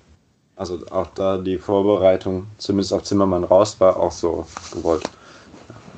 Und auch richtig stark, wie die, wie die Fortuna es halt vorher irgendwie auch erstmal hinbekommt, diese ganze rechte Angriffsseite irgendwie zu öffnen. Also da hat auf jeden Fall mein Internet auch mal kurz gestreikt. Das konnte ich dann hinterher nur noch so ein bisschen im äh, Pixelsalat irgendwie in der Wiederholung mir nochmal anschauen und dann nicht genau erkennen, wer da eigentlich gerade was gemacht hat. Aber ähm, ja, dass man irgendwie einfach mal so eine rechte Seite so, so, so frei bekommt und äh, das, das hat man natürlich irgendwie auch nicht häufig so gesehen in der äh, in dieser Saison bisher. Ja, man ist bestimmt auch ein bisschen an, an einem vielleicht nicht ganz so starken Gegner, aber äh, mhm. ja, die konnten diesen, ja. diesen, diesen Freiraum im Mittelfeld nutzen, halt Spiel, das, das, die Seiten zu verlagern. Und mhm. was auch noch ungewöhnlich war, da bin ich ja fast vor Glück zusammengebrochen, dass diese, diese, diese Läufe an die Grundlinie, wo Erik Tommy quasi nicht anders kann, als den zurückzulegen. Das hat er nicht geklappt, aber er kann halt nicht sinnlos draufpöllen oder halt eine Quatschflanke schlagen, sondern das, das hat auch tatsächlich in diesen ersten zehn Minuten ähm, bis zu dem äh, Tor, das war vollkommen verdient, dieses 1-0. Und danach sind sie sensationell zusammengebrochen. Das muss man halt für diese erste Halbzeit auch sagen. Ja, ab da habe ich dann geschaut. ja, also ich meine, das 1 zu 1 ist ja, das brauchen wir jetzt gar nicht, sonst äh, kommen wir hier gar nicht mehr durch. Das ist ja ein, weiß man gar nicht, wer da den größeren Fehler macht, ne? Ja, also äh, äh, Hennings verliert den Ball, dann geht es relativ schnell nach vorne. Das hat dann auch äh, immer wieder gezeigt, dass sie gut umschalten können. Ja, aber das kann man, muss man verteidigen können, was dann kommt. Ja, klar. Also Gießmann mit der läuft da einfach an ihm vorbei. Ja. Der läuft einfach an ihm vorbei. Schnell. Und dann steht aber auch dieser Kühlwetter total frei. Ja, ne? weil Eihan nicht mitzieht. Ja, also. also Zanka muss halt, äh, muss halt quasi bei. Ja, also, boah. Mhm. Also, da sind also, einige als das sehr, Tor gefallen ist, ja. Also da, da ist mir auch wirklich schwarz vor Augen geworden. Ich dachte, also gerade irgendwie auch, also wie, wie viele Fehler auf einmal da irgendwie ja. zusammenkommen wo man sich irgendwie fragt, wie, wie, wie kann das denn Ach, der Eier zieht ja zwei mit. Ja. Halt auch einfach irgendwie zehn Sekunden, nachdem du 1-0 in Führung gegangen bist, äh, Stichwort Momentum, äh, sich so einen halt wieder einschenken zu lassen. Also da im Grunde war mir in dem Augenblick auf jeden Fall völlig klar, ja, okay, die Fortuna wird heute auf jeden Fall nichts äh, reißen und wird auf jeden Fall auch ausscheiden. Das also das Mo Momentum ist ja nur der Zeitpunkt, an dem sie glauben, jetzt könnte es wieder soweit sein, nach der Durststrecke. Ist das so? Mhm. Ja. Ist das auch dann Duden so definiert? Nein. Ja, es, gibt ja, es, gibt ja, verschiedene Arten von Momentum. Also es, gibt ja, es, gibt ja, auch eins im Spiel selber. Aber, aber, aber auf jeden Fall, dann hast du recht, Jan, muss man wirklich sagen, das 2 zu 1, dieser Elfmeter, da ist natürlich Gieselmanns Ding. Ja, aber auch vorher schon. Also Kaiserslautern hat dann halt das geschafft, was sie vorher nicht geschafft haben, das Mittelfeld dicht zu machen. äh, und hinten war die Fortuna halt sehr, sehr anfällig. Also in diesen Räumen hinter den Achtern und dann in, über die Außen, da hat Kaiserslautern immer wieder gefährlich äh, angreifen können mit ihrem schnellen Umschaltspiel. Und das ist dann halt einmal richtig nach hinten losgegangen, was Gieselmann sich dabei gedacht hat, den umzuwämsen da. Ja, echt. Also Hennings und Ampomar zu diesem Zeitpunkt, also Ampomar, die ersten zehn Minuten, Viertelstunde vielleicht, war der unglaublich auffällig, weil er eben auch diesen Raum hatte, hat viele sehr gute Sachen gemacht. Danach war der halt eigentlich nicht mehr auf dem Platz. Mhm. Ähm, völlig abgemeldet. Und das 2-1, ja, war halt dumm, aber halt auch nicht unverdient für Lautern zu dem Zeitpunkt. Und eben auch das, was du gerade gesagt hast, dass Lautern dann Räume hinter den Achtern gefunden hat, das hat ja Fortuna andersrum nicht geschafft. Ne, die haben ja mhm. überhaupt keine Räume gehabt, also die konnten ja nicht mal einen Pass anbringen, der ähm, irgendwo am hinterm Mittelkreis hätte landen sollen oder so, weil die auch, also ich weiß nicht, ob es wirklich dann auch Bewegungslosigkeit oder Angststarre war oder so, aber es gab ja so wenig Bewegung, dass es auch einfach keine Anspielstationen gab. Und äh, die haben es ja überhaupt nicht geschafft, da irgendwie einen Spielaufbau richtig hinzukriegen. Ja, es gab keine Anspielstation und dann haben sie sich überlegt, so, wenn ich jetzt keine Anspielstation habe, dann schieße ich den Typen, der vor mir steht, den Ball halt gegen, den, gegen das Bein. Genau. Ja, es gab mehrmals, ja, wie das, ich weiß, ja, ja, es gab, wo die einfach ja. sinnlos den Gegenspieler anschießen. Ja. Und ich denke, ja, was soll das? Ja, gut, aber in der zweiten Halbzeit, ich habe, wie gesagt, immer nur die Tore so richtig mitbekommen. Kamen die da mit einer ganz anderen Körpersprache dann auch raus? Oh ja, und, und die kamen natürlich auch mit jemand anderem äh, mal endlich raus. Ja, weil sonst ja. würde ich halt sagen, kann das natürlich auch viel daran liegen, äh, dass halt dieses 1-1 so schnell fällt und die halt auch wissen, irgendwie, da ist jetzt gerade. Nee, äh, vorher, mit, mit, dass nichts mehr klappt. Weil, also du, du musst dir halt überlegen, ja, die äh, führen bis zur 30, äh, 93. Äh, Minute gegen Frankfurt und denken, boah, jetzt ist hier ein neuer Trainer, jetzt äh, ist hier irgendwie Aufbruchstimmung. Dann kommt da dieses 1 zu 1. Dann gehen die in Kaiserslautern in Führung, kriegen 10 Sekunden später das 1 zu 1. Dann kriegen die auch noch das 2 zu 1. Also irgendwie kann das ja auch im Kopf halt so eine, so eine Blockade sein. So. Und dann scheint ja in der Pause der Rösler die richtigen Worte gefunden zu haben, wenn die anders aus der Pause kamen und nicht erst nach dem 2 zu 2 dann aufgedreht haben. Also, wie gesagt, ich habe nur immer so bei den Toren äh, das mitbekommen. Aber wenn die anders aus der Pause kamen, dann scheint, scheint er ja da richtig auf die eingewirkt zu haben. Das ist ja schon mal ein gutes Zeichen. Also ich sehe das ein bisschen anders tatsächlich. Ich meine, es, ein, es sind nur vier Minuten, bis dieses 2-2 fällt. Mhm. Aber ich habe zu dem Zeitpunkt, war, für mich war das Tor halt so, boah, das kommt jetzt ein bisschen aus dem Nichts. Okay. Ähm, also ich fand das nicht, dass es jetzt irgendwie, eine, dass die Fortuna, das heißt aus dem Nichts, aber ich fand nicht, dass die Fortuna rauskam und sofort den Drive angezogen hat. Ja, war ja auch nur eine Frage, ich habe es ja nicht gesehen. Genau, genau, aber ich fand dieses 2-2 spielt ihn dann halt in die Karten. Das ist meine Interpretation, das kann auch anders mhm. sein. Ähm, aber natürlich diese Wechsel mit Stöger und Ofori, das waren, die waren Gold wert. Ja, also, ja, also ich glaube, der, der, der Stöger-Wechsel, wenn er, wenn, wenn Kevin Stöger fit ist, ist natürlich, äh, ja, spielt er sowieso auch gemacht, immer, meinst ne? du? ja, hätte, hätte halt jeder gemacht, dann hätte er halt auch Peter im Funkel aufgestellt. Und also die Vorarbeit zum 2-2 ist ja auch grandios. Ja. Ja, aber einfach generell, also nicht, wenn, wenn, wenn man halt, wenn, wenn Kevin Stöger auf dem Platz steht, ist die Fortuna halt einfach eine ganz andere Mannschaft. Also mhm. um jetzt nur mal irgendwie einen Punkt rauszugreifen, weil es einfach dann diese, diese Seitenverlagerungen gibt, die halt einfach ja. das, das ja. Feld halt öffnen können. Das gab es in der letzten Saison in der, äh, in der, in, in, der, in der Rückrunde halt irgendwie in jedem Spiel hat dann Stöger da immer ganz geduldig aufgebaut und dann irgendwann seinen Diagonalball geschlagen und dann ging es halt los. Ja. Und, ähm, ja, also das, wie gesagt, wirklich nur um mal irgendwie einen Punkt äh, ähm, rauszugreifen. Ja, und ich meine dazu halt irgendwie Euphorie, ähm, ja, das ist ja irgendwie auch jemand, ich glaube, äh, da würde jetzt wahrscheinlich äh, äh, gerade Moritz noch gerne was dazu sagen, weil er ihn ja sehr schätzt. ja, also. Aber ist ja auch jemand, wo, wo, wir wahrscheinlich auch alle sagen, klar, wenn, wenn das so ist, dass man den halt aufstellen kann, äh, Stichwort irgendwie die defensive Verantwortung und so weiter, so, dann sehen wir den ja wahrscheinlich alle sehr, sehr gerne. Und vor allen Dingen ja. äh, in, der, in, der, in, der, Art und Weise, wie er jetzt halt auch gegen Kaiserslautern in der, in der zweiten Halbzeit gespielt hat. Also jetzt nochmal zu kurz, ähm, ich habe mich ja schon gefreut, dass der auch im Kader war. Das war ja auch äh, in der letzten Zeit war er dann doch mal auch mal im Kader. Ähm, aber man muss auch einfach sehen, der hat jetzt in drei Spielen, die er für die zweite gemacht hat, zwei Tore geschossen. Hat sich dann leider eine äh, Tätigkeit, Tätigkeit geleistet und ist jetzt für drei Spiele gesperrt, kann also nächstes Spiel nicht mitspielen. Aber ich finde das schon, was der an der, für eine Ball, Ballbehauptung hat und dann nicht immer, aber oft auch äh, den richtigen Pass spielt und so, das fand ich schon ziemlich beeindruckend und ich werde ihn weiterhin vehement fordern. Wahrscheinlich kann er nicht gut nach hinten arbeiten oder so, aber ähm, eine, eine große Bereicherung. Es gab natürlich dann auch irgendwie Räume, die er dann sehr gut ausgenutzt hat. Aber der macht halt auch mit Ball einfach mal viele Meter und so und verliert ja. ihn nicht.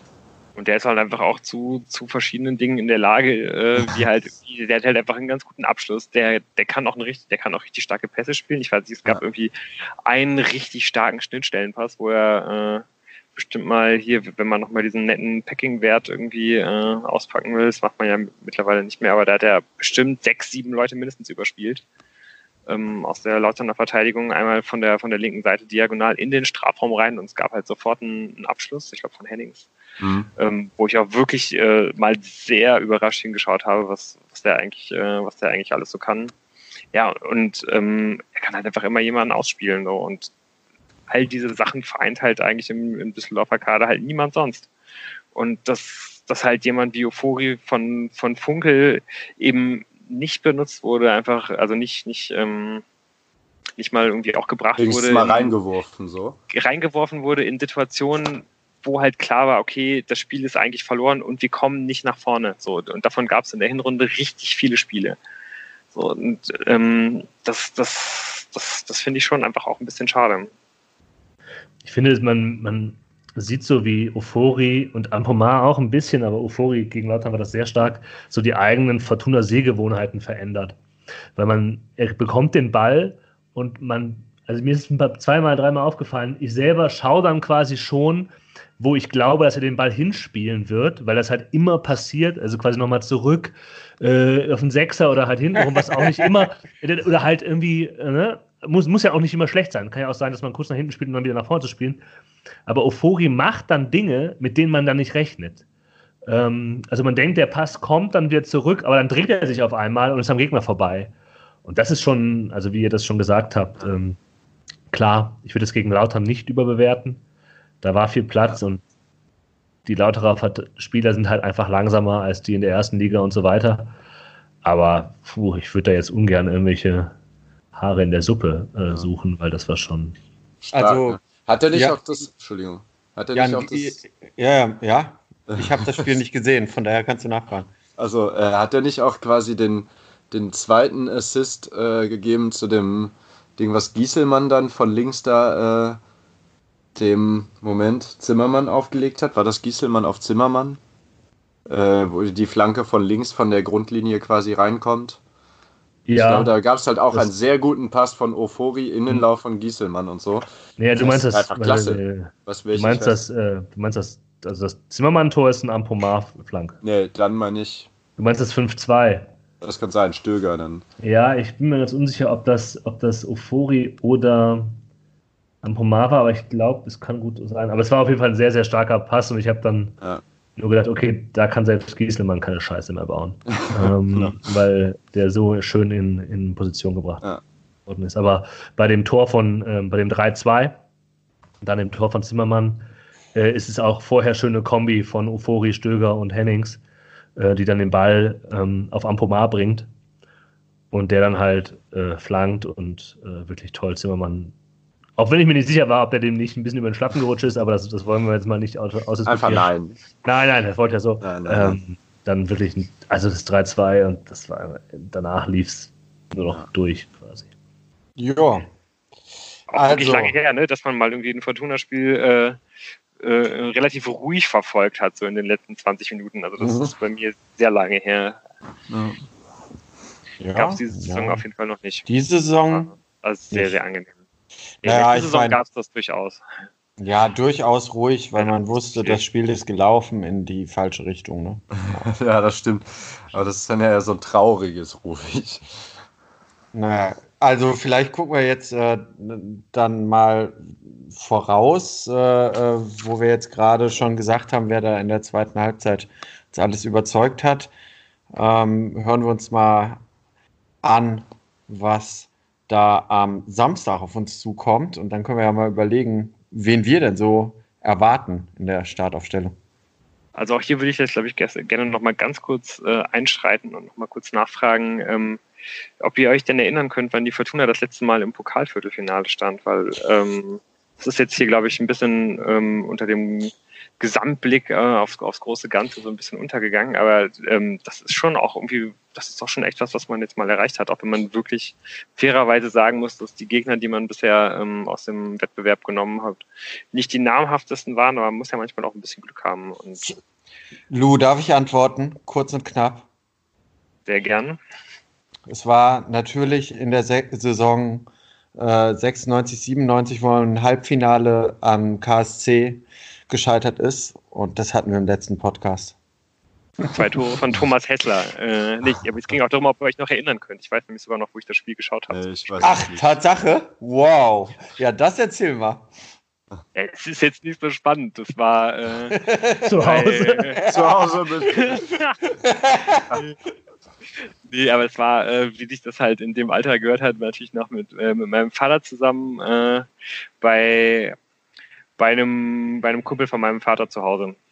Und ja, ja ich glaube, ähm, ich, für mich war das damals alles schon sehr aufregend. Ich glaube, für meinen Vater war das damals nicht ganz so aufregend. Der hatte irgendwie, ich glaube, der war sogar im Stadion 15 Jahre vorher, als Fortuna äh, irgendwann mal den Pokal geholt hat. Aber ja, das ist auf jeden Fall, ja, jetzt, wie lange her? 25 Jahre. Nur, nee, sorry, ich, muss, ich wollte das jetzt auf jeden Fall nochmal ansprechen. Ähm, ich könnte kurz Und, einwerfen, dass äh, Karlsruhe gerade 0-0 gegen Saarbrücken in Verlängerung ist. Also wenn die weiterkommen, wäre Karlsruhe sogar noch möglich. Mhm. Ja. Äh, oh ja, doch, sowas, so ein Heimspiel gegen Karlsruhe könnte ich, mir, könnte ich mir gut vorstellen. Könntest du dir vorstellen, ja. ja. Ich auch. Ja, wo wir jetzt gerade noch bei Trivia und Geschichte sind, muss ich leider auch noch einen anbringen. Ähm, das sind mir nämlich auf meiner Recherche äh, bei so, YouTube. Ich, ich möchte übrigens noch kurz einwerfen, weil ich gerade gedacht habe, wir hätten letzte Woche was Falsches äh, äh, behauptet. Nicht zwei Tore von Thomas Hessler. Wir haben letzte Woche den Sergei Kirjakow angesprochen, der hat das 1-0 gemacht. Gut, nichts Falsches behauptet. Alles okay, okay, okay, okay, okay. So, jetzt musste ich.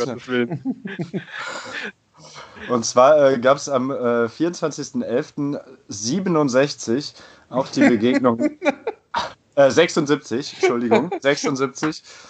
Äh, auch die Begegnung Düsseldorf gegen äh, Kaiserslautern. Und ähm, weil es ja schon darüber gesprochen wurde, das erste Spiel von Funkel wird es das letzte sein und so. Äh, also irgendwie gibt es da ja was mit Kaiserslautern. Und zwar war das ein historisches Spiel, wurde am Ende 2 zu 0 für Fortuna Düsseldorf gewertet, uh, weil das der erste Spielabbruch in der Geschichte der Bundesliga war. Beim Stand von 1 zu 0 ähm, ähm, ist der, das Kaisers, das Lauterer Publikum auf dem Betzenberg so aufgebracht, dass sie anfangen mit kleinen Schnapsfläschlein auf die Spieler zu schmeißen ähm, woraufhin dann der Schiedsrichter nach irgendwie ein paar Minuten dann das Spiel unterbricht Es kommt dann noch zu einem Platzsturm, dass die, den die Polizei aber ohne Verhaftungen äh, irgendwie auflösen kann und so. Und das Spiel wurde, wurde dann wegen, des, wegen der Führung für Düsseldorf 2 zu 0 gewertet. Dazu gibt es ein ganz tolles YouTube-Video, was ich halt gefunden habe. Und äh, das sollte Sollten ja. wir vielleicht mal verlinken. Ja, genau, den Link äh, ja. stellen wir rein. Oh. Großartig. Ja, an der Stelle kann man ja vielleicht auch nochmal äh, schöne Grüße an den DFB senden. Vielleicht könnte man sich das ja in Zukunft auch mal überlegen für den Fall, dass äh, Spieler auf dem Platz rassistisch beleidigt werden. Ist ja irgendwie auch gestern wieder vorgekommen. Nur so als kleine Anregung für die Zukunft. Ja, könnte man machen. Gut, ja, aber wir wissen ja jetzt äh, auch zum Glück, dass äh, äh Afrika ein super Afrika ist ein super Kontinent und ein Top-Kontinent, haben wir jetzt gelernt. Auch. Clemens the Man Tönnies. Ja. ja. Der hat das alles nicht so gemeint. Äh, das ist ein Mega-Kontinent. Ich weiß nicht mehr, was er gesagt hat, aber es ist ganz Er hat da ja auch mit den Menschen gesprochen. Naja. Auf seiner dreimonatigen Afrika-Reise jetzt. Genau. Ja gut, wir, sollen wir mal zum Wolfsburg-Spiel kommen, bevor wir uns Bitte. hier jetzt noch weiter verlieren. Ähm, ja, jetzt am, äh, am Samstag geht's gegen den VfL Wolfsburg, die so ein bisschen angeschlagen ähm, zur, zur Fortuna kommen. Man ist eigentlich richtig gut in die Saison gekommen, hat erst am 30. Oktober das erste Mal ein Pflichtspiel verloren, war äh, zu dem Zeitpunkt irgendwie noch richtig gut oben mit dabei, wie man sich vorstellen kann.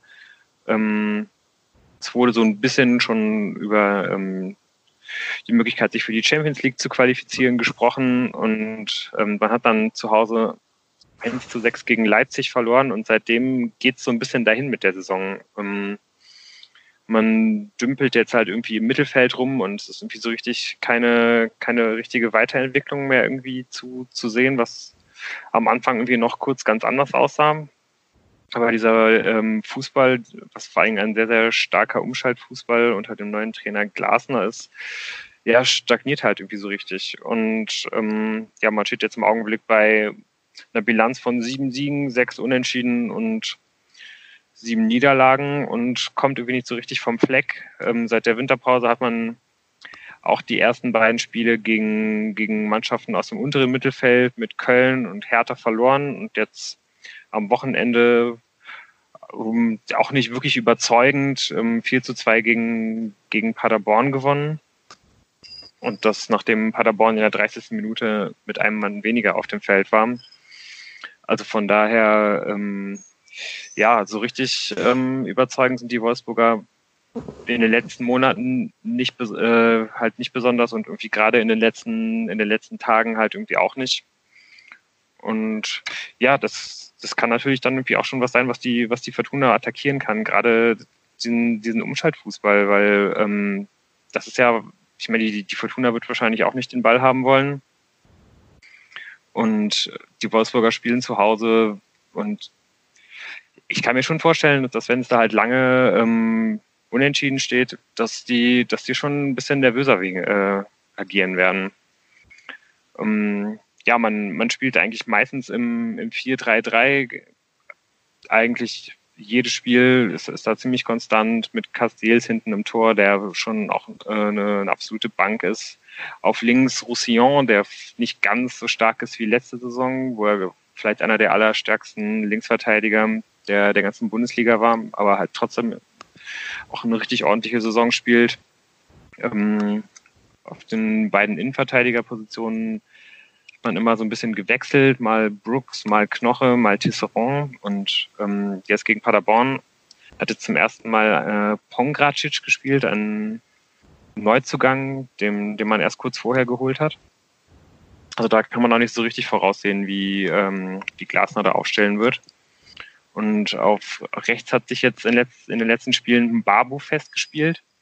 Auch wenn da jetzt wieder im Paderborn-Spiel gewechselt wurde und Willian gespielt hat, aber da könnte ich mir vorstellen, dass, ähm, dass das gegen Düsseldorf wieder anders sein wird, weil ähm, Glasner wahrscheinlich Willian, der die, die defensivere Variante ist, bestimmt aufgestellt hat, um halt ähm, gegen diese starken Paderborner Konter irgendwie äh, besser dastehen zu können. Ich kann mir gut vorstellen, dass er jetzt im Heimspiel gegen Düsseldorf da wieder im Barbo spielen wird.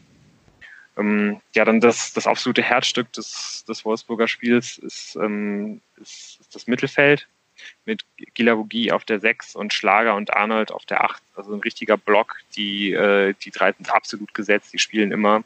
Und es ist auf jeden Fall auch wirklich ein ziemlich starkes Mittelfeld, wenn man das mal so im Vergleich mit, mit anderen Mannschaften in der Bundesliga beurteilt, würde ich sagen.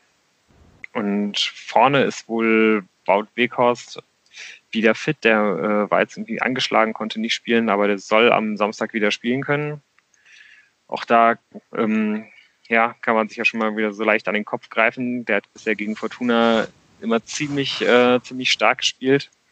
Muss man schon ein bisschen Sorge haben und ja, vielleicht wird er aber auch erst eingewechselt, das ist noch nicht so ganz klar. Und über die Außen werden dann ähm, wahrscheinlich Steffen und Brekalo kommen oder vielleicht auch Daniel Ginczek, der, der auch auf Außen spielen kann, der jetzt ähm, gerade auch zwei Tore gemacht hat gegen Paderborn und generell irgendwie gerade sich wieder so ein bisschen festspielt in der Mannschaft. Das äh, ja, kann man, glaube ich, abschließend noch nicht so ganz sagen. Liegt eben wahrscheinlich auch so ein bisschen daran, ob halt Weghaus starten kann oder nicht. Ähm, ja, was, was denkt ihr, wie, wie die Fortuna, wie die Fortuna agieren könnte gegen, gegen, gegen Wolfsburg? Irgendwie sich äh, mal irgendwie äh, ziemlich weit zurückziehen und den Wolfsburgern damit diese, diese Möglichkeit auf ihr, auf ihr Umschaltspiel zu setzen, erstmal komplett zu nehmen oder halt irgendwie auch durchaus irgendwie ein bisschen, ein bisschen aktiver?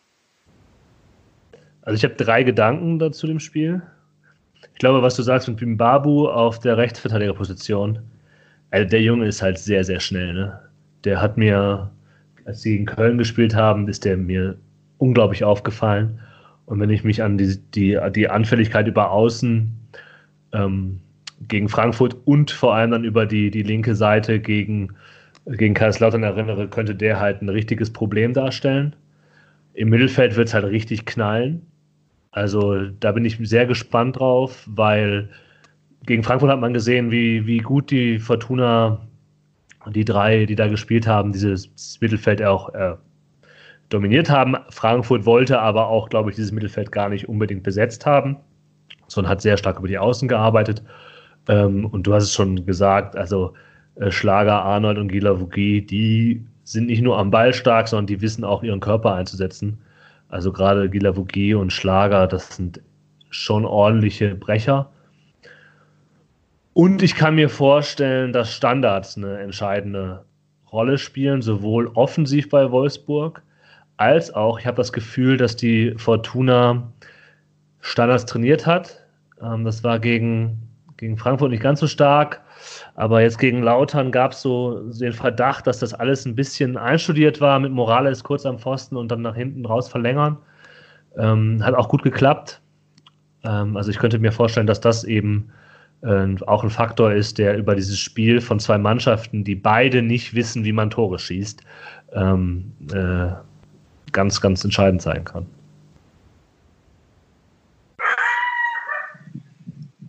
Da ist der Hund. Das ist der Hund. ja, ähm, ja, ich gehe davon aus, dass ähm, Herr Rösler vorhat, da auch offensiv zu spielen. Ich weiß nicht, ob das die beste Idee ist, weil ich sage, auch das Spiel in Köln, da haben die am Anfang auch ein paar Chancen. Ähm, ja, und äh, wenn die die reinmachen, die Wolfsburger, haben die vielleicht auch mehr Punkte schon in der Rückrunde. Ich glaube, es wird ein extrem schwieriges Spiel. Äh, je länger es nämlich 0 zu 0 steht, deshalb würde ich nicht sofort offensiv anfangen, desto mehr kommen die in Zugzwang und ich glaube, desto mehr Chancen hat Fortuna, das Spiel zu gewinnen. Nicht, dass ich jetzt äh, verlange, dass man wie in der Hinrunde teilweise gegen Mainz oder sowas erstmal 30 Minuten das Spiel laufen lässt, aber man sollte nicht so offensiv anfangen, meiner Meinung nach. Wobei Fortuna ja eigentlich auch in Zugzwang ist, jedes Spiel quasi. Sind sie das? Ja, wenn sie nicht absteigen wollen, müssen sie immer mal gewinnen. Oh, einen Punkt in Wolfsburg würde ich, würde ich mit Kusshand mitnehmen. Wo, ja. wo wir dann auch schon fast bei den Tipps wären. Tipps wären. Also ich kann das, ich finde, es ist, ich glaube, das wird ein ziemlich intensives Spiel, aber ich, ich sehe da jetzt nicht, also ich, das, ich kann, mir da, kann da schlecht das irgendwie prognostizieren. Ähm, aber irgendwer knattert hier. Ähm, aber ich tippe auf ein 2 zu 1 für die Fortuna. Mhm. Hoi, da dürfen wir mal alle klatschen? Ja, bravo, erster Sieg. Diese zweite Halbzeit gegen Kaiserslautern hat mich euphorisiert. Okay. Stark. Okay, ich äh, tippe 3-1 für Wolfsburg. Also ich tippe 1 zu 0 für Fortuna. Lu? Lu gerade nicht da. Ach so. Ähm, ja, was, also, was ich noch sagen wollte zu Ampoma, da fand ich auf jeden Fall auch, dass er doch äh, dieses Funkelsche nach hinten arbeiten in ein paar Situationen auch extrem gut gemacht hat und so Ballgewinne äh, hatte, wo er halt quasi mit nach hinten gelaufen ist und sich dann den Ball erobert hat und sofort nach vorne umgest äh, umgestellt hat, quasi, umgeschaltet. Ähm, also vielleicht hat er ja auch die sechsmonatige Erziehungsarbeit von Friedhelm Funkel trägt jetzt ihre Früchte. Natürlich musste gegen Lautern nicht so viel verteidigen. Ja, der spielt auf jeden Fall. Ja. Ja, und Hennings, wenn er wieder in Form ist, spielt es sicherlich auch. Oder so oder so wird er spielen. Ja, also ich denke mal, der wird so, wenn sie denn alle fit sind, ja. relativ ähnlich wie gegen Frankfurt wieder aufstellen. Es ist ja. halt die Frage, ob der Sanka dann von vornherein reinkommt. Mhm. Zimmermann wurde ja auch ausgewechselt. Ja, weil irgendwas war. Ja, habe ich auch noch nichts mehr gesehen. Stimmt eigentlich, ja, habe ich das nicht nachgeguckt. Ja. Aber wir können ja jetzt auch mal, ich weiß nicht wie lange. Ich glaube, wir sollten mal äh, den, den, den, den Tipp können wir auch äh, im Zweifel Ach, nachtragen. Ja. Ich denke auch. Ja. Ähm, ja, ich denke, dann sind wir kurz vor Schluss. Ich möchte noch eine Sache sagen. Ja. Ja, ich äh, habe es eben schon fast verkniffen, als es um Clemens Tönnies geht. Wenn es sehr, sehr schlecht läuft in Deutschland und Europa, wird der 5.2.2020 durchaus nochmal Thema werden in den Geschichtsbüchern.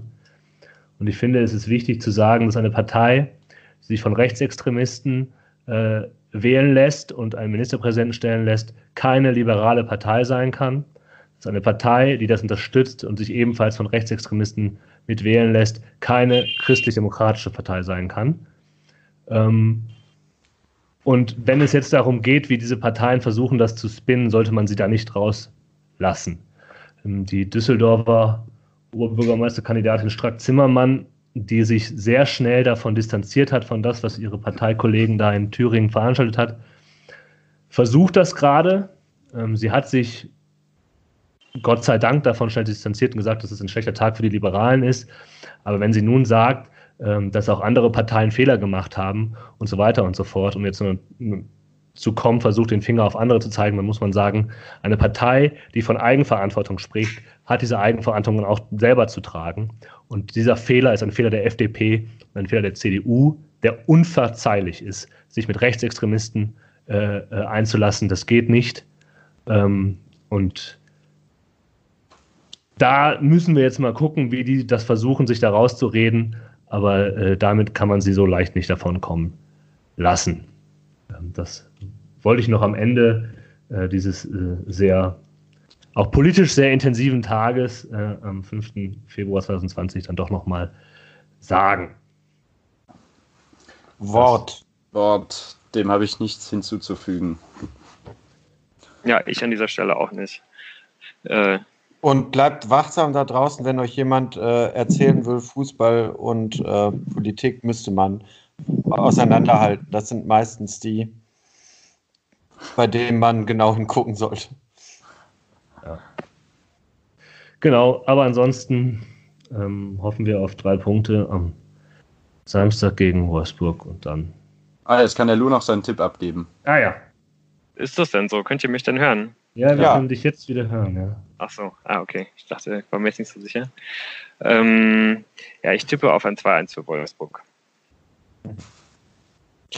Okay, dann Gut. ist dem nichts mehr hinzuzufügen und äh, wir hören uns nächste Woche.